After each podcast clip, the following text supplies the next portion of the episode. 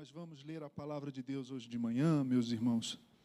E ao invés de expor um texto só, eu quero, se não expor na mais cabal acepção mesmo da palavra, uma exposição bíblica, como, como a gente gosta de fazer, porque nós cremos na pregação expositiva das Escrituras, não colocar no texto o que nós gostaríamos que estivesse do texto, mas pela graça do Senhor e a iluminação do Espírito Santo, retirar do texto, extrair do texto o que o texto tem para nós. O perigo de, de muitas mensagens que a gente ouve aí na, na internet, e infelizmente, sem querer condenar ninguém, mas denunciando um fato, é que a gente ouve muita pregação e muito conteúdo que não é bíblico, mais autoajuda, mais erro teológico, mais heresia. E uma exposição bíblica é simplesmente com clareza explicar o que o texto tem a nos dizer e fazer uma aplicação desse texto para a nossa caminhada, para a nossa peregrinação como discípulos e seguidores e imitadores do Cristo ressurreto. Eu quero ler alguns textos com vocês, mas antes de citar os textos, deixa eu pensar um pouquinho com vocês. Por que, que a gente precisa restaurar o sentido, o significado da Páscoa, recuperar o sentido e o significado da Páscoa. Não sei se vocês estão familiarizados com a restauração de obras de arte. Eu tenho um amigo lá no Rio de Janeiro que ele trabalhou com isso. Muito interessante, você tem uma pintura, um quadro, uma obra de arte reconhecida pela comunidade artística, pela, pela crítica de arte, e aí parece que, que aquele, aquele quadro maravilhoso é só aquilo mesmo que está ali às vezes em tamanho natural. E aí vai uma, é, uma equipe de restauradores e eles começam então a, a, de uma forma assim meticulosa, cirúrgica, por assim dizer, a raspar camadas de tinta que foram sobrepostas, sujeira, às vezes mofo e bolor que se incrustou ali e começa a tirar a grandeza daquela obra de arte. Quando uma obra de arte é recuperada e depois ela é exposta as pessoas se surpreendem com a beleza que estava escondida por trás daquelas camadas de poeira, de bolor, de, de tanta coisa. Eu penso que esse processo também cabe para nós com alguns momentos, com algumas marcas, com algumas instâncias da nossa fé. O Natal, por exemplo, precisa ser resgatada, resgatado do que o Natal se tornou. A Páscoa precisa ser recuperada. Eu recebi do meu pastor na juventude, pastor Lourenço, que fez o meu casamento. Eu, eu, eu nunca tive o privilégio, pastor Guinaldo, de, de estar presente numa reunião com o reverendo John Stott, mas o meu pastor foi aluno do John Stott lá na Inglaterra. Né? Pastor Lourenço está em Brasília agora, primo de mamãe, querido pastor Lourenço me mandou uma charge muito interessante que eu rapidinho compartilhei com, com, com Gesiel Botelho, né, que é o cara da, da piada da charge. Né? Jesus está sentado com os discípulos, estão aqui os discípulos, aquela cena que Da Vinci eternizou na última ceia, os discípulos, e lá na ponta assim está o coelho da Páscoa. Aí Jesus olha assim severamente para frente e fala assim: Um de vocês não tem parte comigo. Aí o coelho da Páscoa fica olhando assim, tipo assim: será que sou eu, Senhor? A gente precisa recuperar a verdade de que a Páscoa não é uma commodity, não é um produto, não é, um, não é algo que. não é uma experiência cultural, não é um evento comercial. A Páscoa é a recuperação, em termos de teologia bíblica, do que o Senhor fez lá no Egito. O Senhor resgatou o seu povo do cativeiro egípcio com mão forte e com sinais e com prodígios. E o, o êxodo, a Páscoa, a primeira Páscoa, aponta, aponta do, do ponto de vista de, da teologia que percorre toda a Bíblia, do Gênesis ao Apocalipse, aponta para a nossa salvação, para a nossa redenção. Estávamos no Egito, no mundo, escravizados pelo pecado, como diz Paulo apóstolo, mas o Senhor, com mão forte, nos oferece salvação e o sangue do Cordeiro Jesus nos purifica de todo pecado. Precisamos resgatar isso. E quando eu propus esse tema, Viva a Ressurreição, a gente pode olhar para esse viva como uma salvação, né? como uma saudação. Viva! Né? Viva o Corinthians, 3 a 0 ontem, hat-trick do, do, do, Roger Guedes, aí o Jurandir já fez assim, né? Viva! Não é nesse sentido que eu estou falando, no sentido de uma saudação. Viva! É, viva! Sabe o momento do brinde? Não é nesse sentido. É no sentido de um imperativo verbal. Viva a ressurreição, pastor Silas. Pratique a ressurreição. Ponha em prática a ressurreição do Senhor. E aí você se pergunta, nós nos perguntamos, como é que a gente faz isso? Como é que a gente põe a ressurreição na prática? Como é que a gente pratica a ressurreição? Como é que a ressurreição se insere na nossa experiência cotidiana e subverte essa visão tão pequena, tão comezinha, tão estreita, tão míope que a gente tem da vida, achando que o negócio é ganhar dinheiro, comprar uma casa, guardar dinheiro para a faculdade dos filhos, fazer uma poupança para aposentadoria e ter uma boa, um, um bom rendimento depois da aposentadoria para poder pagar plano de saúde e remédio. Não é? A gente pensa que a vida é assim, é isso, é isso, é isso, é. É mais, irmãos. É mais. De vez em quando, você já teve essa experiência assistindo um filme? A gente chama isso teologicamente da graça comum. E ele não é só, não é filme gospel, não. Você está vendo um filme lá. E aí você tem um relance da eternidade. Já teve isso? E aí você faz um suspiro assim. Lembra da lista de Schindler? Todo preto e branco e aquela menininha com a roupa colorida assim. Você tem um, um relance da eternidade. É mais. É muito mais. Ele ressuscitou. Isso é um fenômeno, isso é um evento que é um verdadeiro cataclisma, é, é, um, é um fenômeno cósmico. Quando Jesus ressurge dos mortos, um novo tipo de ser se apresenta no universo. Jesus é a primícia, o primeiro de muitos irmãos. E como Ele é, nós seremos. Portanto, quando eu digo viva a ressurreição, quando eu digo pratique a ressurreição, o que eu estou propondo, o que eu estou tentando comunicar é que a ressurreição não é um dogma frio a ser ensinado e repetido,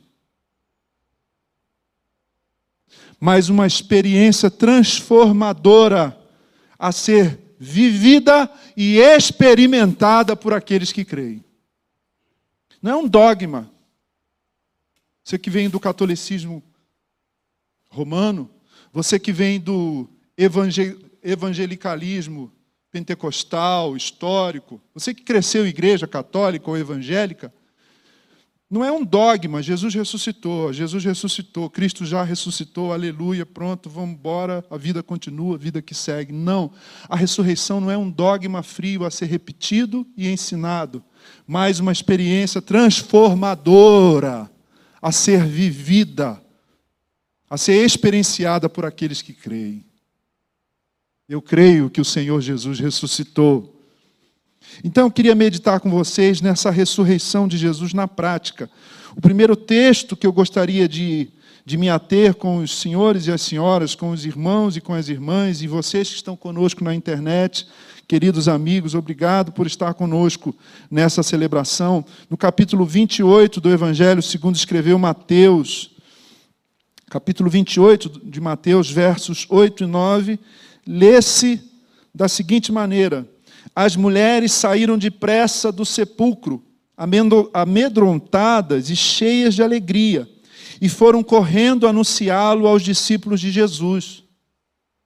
Anunciar o quê? Que ele não estava lá que o túmulo estava vazio. Verso 9: De repente, Jesus as encontrou e disse: Salve! Há uma versão que diz: Bom dia! Salve! Bom dia! Elas se aproximaram dele, abraçaram-lhe os pés e o adoraram. Vocês conseguem imaginar essa cena? Jesus se dirige às duas mulheres e diz: Bom dia! E elas reconhecem o Senhor sem abrir a boca, sem proferir uma só palavra, elas se ajoelham, prostram-se aos seus pés e diz o texto de Mateus: o adoram. Então, como é que a gente vive a ressurreição na, na prática? A ressurreição de Jesus deve nos colocar de joelhos em adoração. Quer praticar a ressurreição? Então adore o Senhor, não apenas hoje, mas todos os dias da sua vida, num lugar muito especial do seu coração e com muito amor. E há características muito interessantes nessa adoração de Maria Madalena e da outra Maria.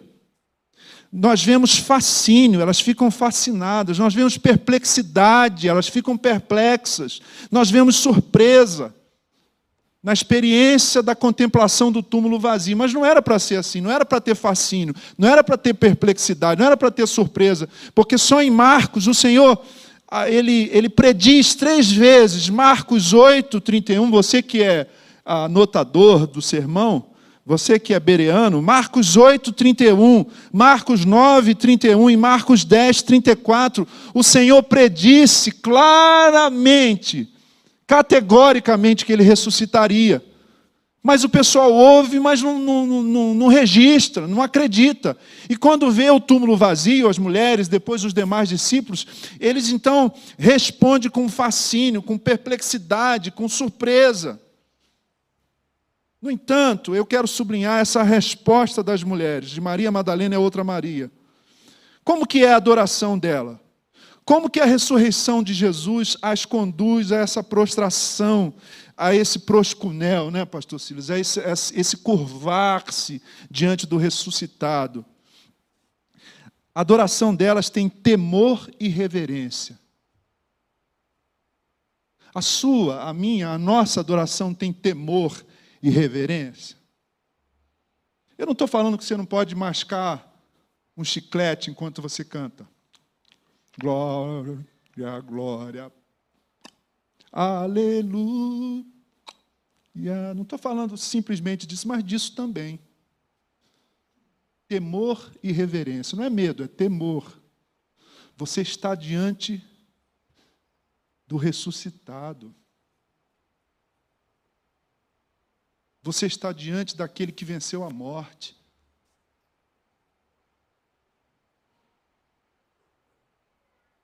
Nós somos uma comunidade de fé que professa uma confissão, que tem uma confissão de fé batista, reformada, missional, evangelical.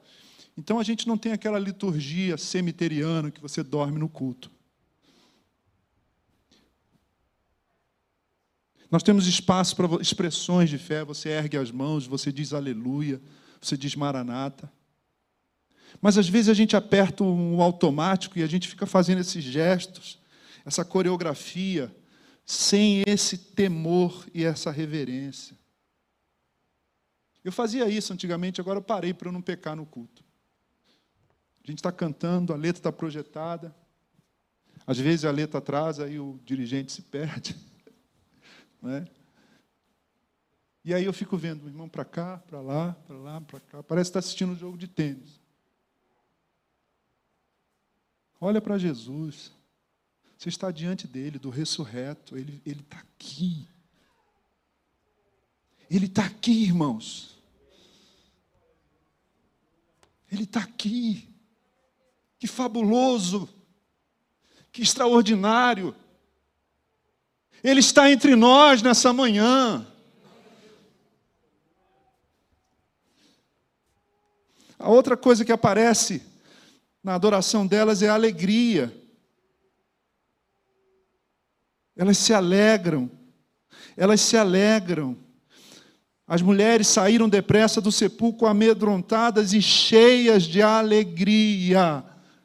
Nós temos uma canção, uma canção que eu tive o privilégio de compor, Pois tu és a alegria da minha alegria, né?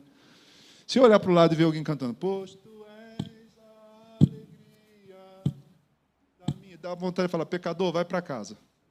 Vai rápido, vai para casa, porque tem alegria na sua adoração? Alegria.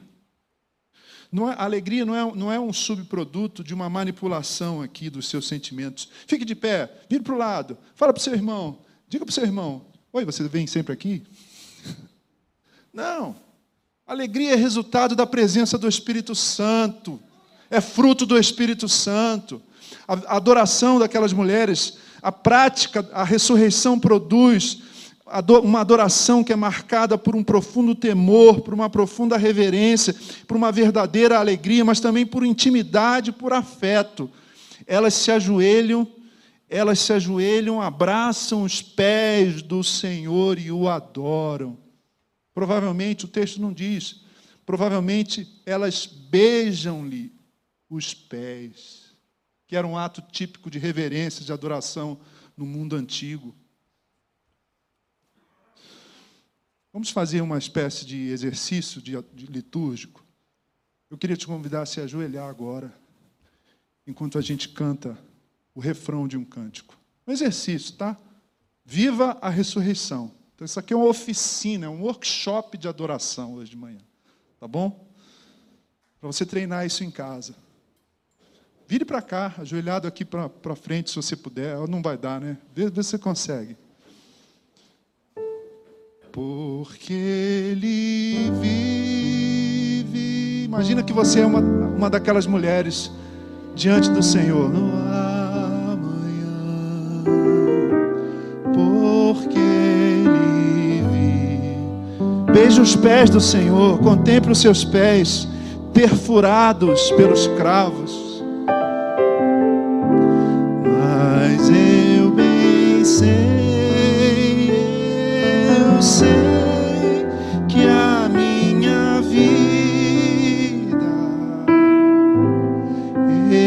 Abrace, abrace, abrace os calcanhares, os pés do Senhor.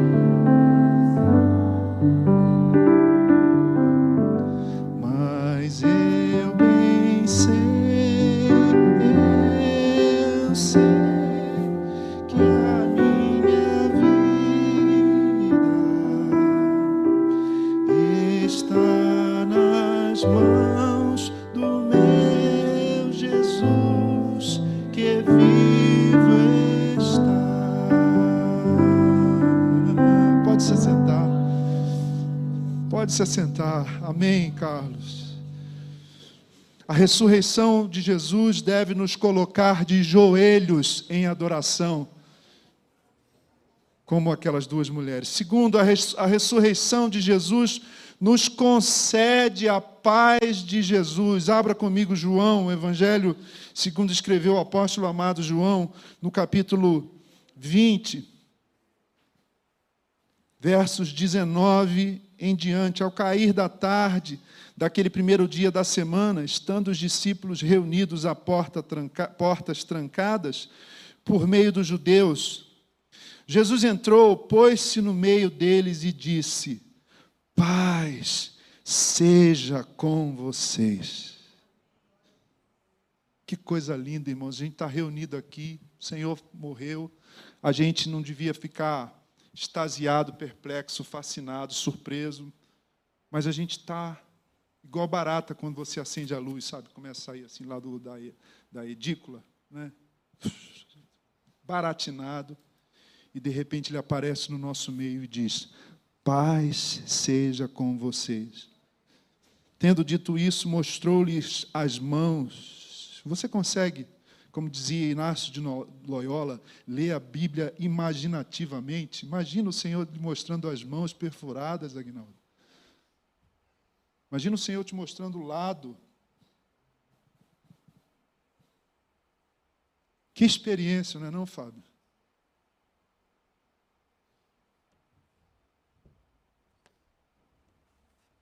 Que experiência. Os discípulos alegraram-se quando viram o Senhor. Novamente Jesus lhes disse: Paz seja com vocês.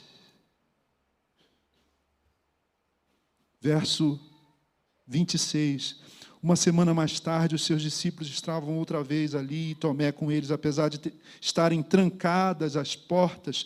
Jesus entrou, pôs-se no meio deles e disse: Paz seja com vocês. Três vezes essa expressão aparece nessa narrativa joanina. A ressurreição do Senhor não apenas nos coloca de joelhos em adoração reverente, em adoração alegre, em uma adoração afetiva, afetuosa, mas ela nos concede a paz de Jesus. Irmãos, nós precisamos tanto de paz. Eu lembro uma vez no Jô Soares, 11 e meia, o Renato Russo foi, foi entrevistado pelo Jô.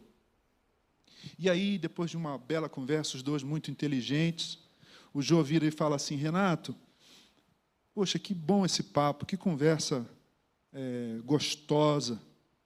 Aí ele brincava e falava assim, mas a gente está terminando. Aí o pessoal dizia, ah, lembra do Jô Soares? Ele falava, eu também gostei. Né?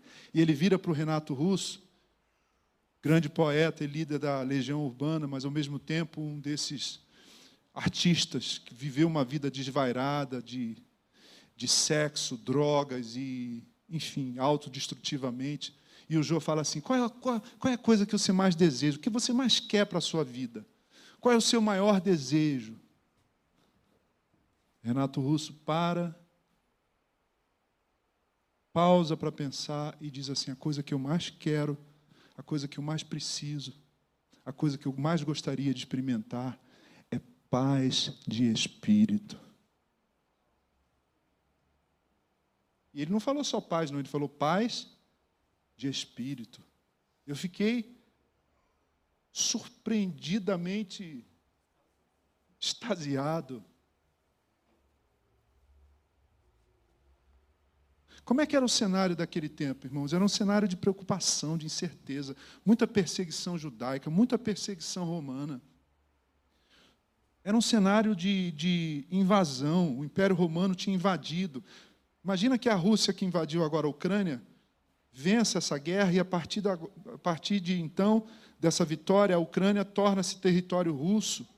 E aí você não pode mais usar o seu dialeto, você não tem mais presidente, você não tem mais direito de eleição, você não tem mais a soberania que constitui, nem território, nem povo, nem soberania, que é o que caracteriza, diz o direito constitucional, uma nação. Território, governo e a soberania de você escolher os seus, o sufrágio, o voto. Era assim, Israel estava estava dominada, subjugada pelo Império Romano. E hoje? O nosso cenário também é muito preocupante, irmãos. Do ponto de vista religioso, eu, eu me preocupo muito com a decadência da igreja evangélica no nosso país. Quando eu era menino, ser crente era sinônimo de ser honesto. Já citei isso nesse púlpito. Eu lia no jornal com o papai. Eu li até classificados do dia. Precisa-se de empregada doméstica, de preferência evangélica. Foi, foi, já foi esse tempo. É só você ler os jornais, o que pastores, o que gente de renome faz, usando o nome evangélico como adjetivo. Então, a decadência da igreja evangélica.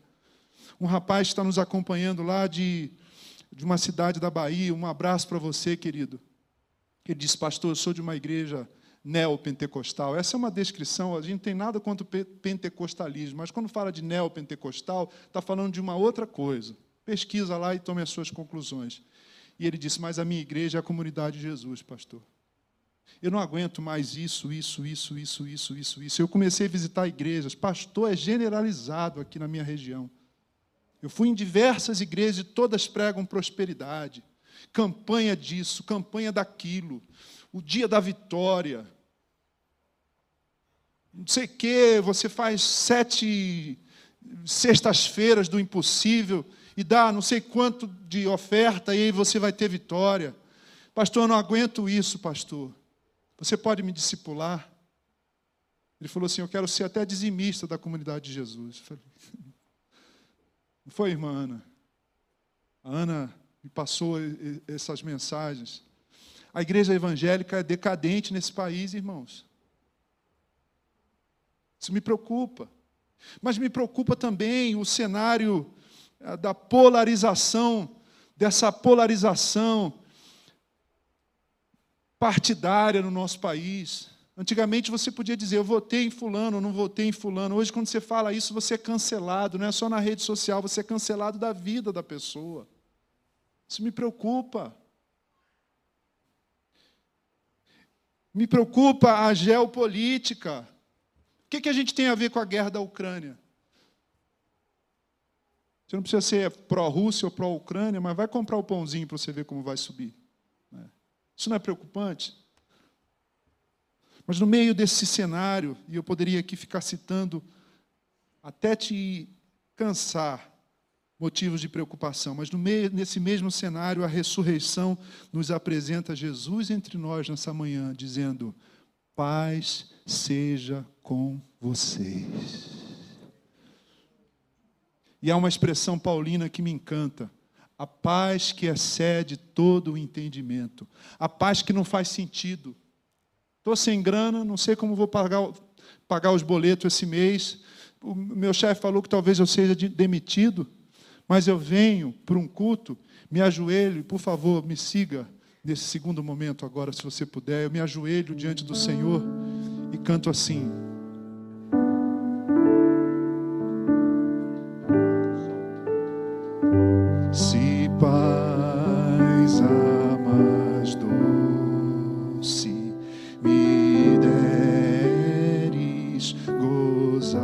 Dor a mais forte eu sofrer, se dor a mais forte sofrer, ó seja o que for, tu me fazes saber, ó seja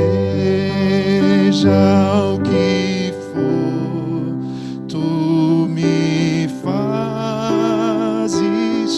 feliz com Jesus sempre sou.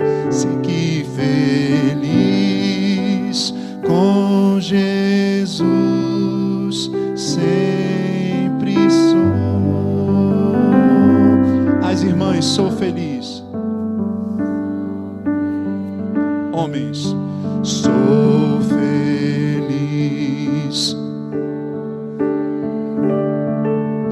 Com Jesus juntos.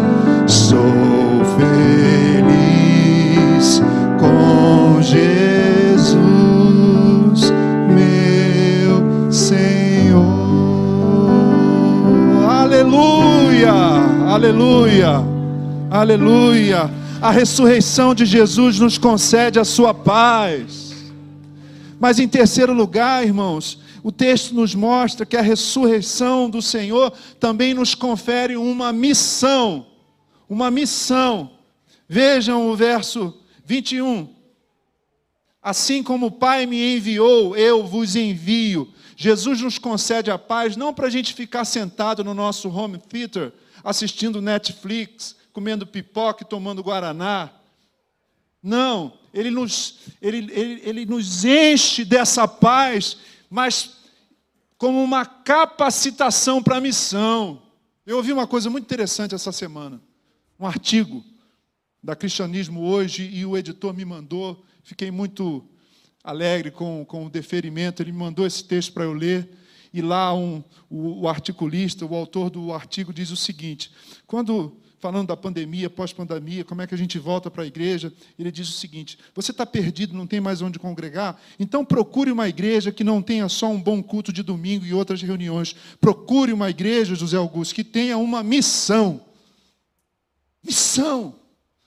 O Senhor te dá paz para te enviar para um mundo em guerra. Ele te, confere, te concede paz para você ser embaixador do príncipe da paz no mundo em guerra. Não é para você ficar em casa. Por isso que eu amo essa igreja, irmãos. Vocês são os meus amores. Porque nós queremos ser uma comunidade de fé centrada no Evangelho, Diga comigo, uma comunidade centrada no Evangelho. Bíblica, contemporânea e relevante. Cuja missão é amar a todos, a Deus acima de tudo e a todos. A servir a todos, sobretudo os mais necessitados. e discipular uns aos outros no temor do Senhor. Essa é a nossa missão, esse é o nosso projeto de vida. É por isso que a gente apoia o Diamanso. O Diamanso, nosso irmão querido, o Ripe, que foi evangelizado e se converteu, se tornou um cristão, um servo do Senhor, hoje é pastor ordenado da igreja presbiteriana, e ele tem um projeto em, em, em Guarulhos que começou com os dez filhos que ele adotou na FEBEM. Antigamente chamava FEBEM, né? O que, que você acha? Dez crianças, você topa? Quem se candidatiza? Candidatiza. Quem, quem é o candidato? Até errei aqui o verbo. Dez filhos. E aí ele, ele ganhou um terreno e construiu um projeto chamado Projeto Peregrino. Uma vez a gente foi almoçar no lugar, ele falou assim, pastor, quanto que é o almoço aí? Eu falei, é 20 reais, não posso, pastor. Não posso comer em nenhum lugar mais de 20 reais, porque eu fico pensando, puxa vida, 40 reais, nós três aqui, 4,80, eu compraria um, dois quilos de bife de colchão duro para os meus dez filhos adotados e mais três biológicos. Já manso, nosso parceiro. A gente já fez tanta coisa junto. Figuraça, né, Agnaldo? Nós somos parceiros da missão Sena. Sei que até o pastor Silas já foi lá na Missão Sena para a cozinha. Pra... Nós apoiamos a Missão Sena ali na boca do lixo. Tem uma creche lá, uma vez eu fui fazer um, um devocional. A creche que a Missão Sena cuida é constituída de crianças filhas da prostituição. Filhas de mães dependentes do crack nós apoiamos. Quando acontece uma enchente, como a que aconteceu em 2000 e aquela que, a, que, que arrasou sua empresa, mas o Senhor te socorreu, foi 2019, nós nos mobilizamos. Nós temos um projeto aqui chamado Mobilize. Se o Senhor permitir, esse ano nós vamos ter a nossa conferência Mobilize. Amém ou não? Para a gente entender como é que Deus quer que a gente sirva essa região aqui do nosso entorno. E nós levantamos mais de 100 cestas básicas, fizemos um movimento, caminhão, mais de duas combis lotadas de, de doações para comunidades onde o pessoal não tinha o que comer, não tinha onde morar, foi tudo destruído. Quando tem catástrofe, quando tem calamidade, a comunidade de Jesus está presente, porque o Senhor nos deu uma missão, o nosso coração está cheio de paz e nós temos uma missão. Nós temos uma missão pregar o Evangelho e demonstrar as boas obras do Evangelho. O Augusto falou da capelania. O Augusto falou da evangelização no pós-balsa. Nós apoiamos missionários no, no, Nordeste, apoiamos missionários nos Balcãs, na, na, na Albânia. Eu e Aguinaldo fomos com portas abertas em países onde há perseguição ao cristianismo porque nós não queremos ser uma igreja aqui em si mesmada, nós queremos ser uma igreja para fora. Tem igreja que é para frente, né? Conhece igreja para frente? Né? Nós queremos ser uma igreja para fora. Eu quero ser pastor de uma igreja para fora.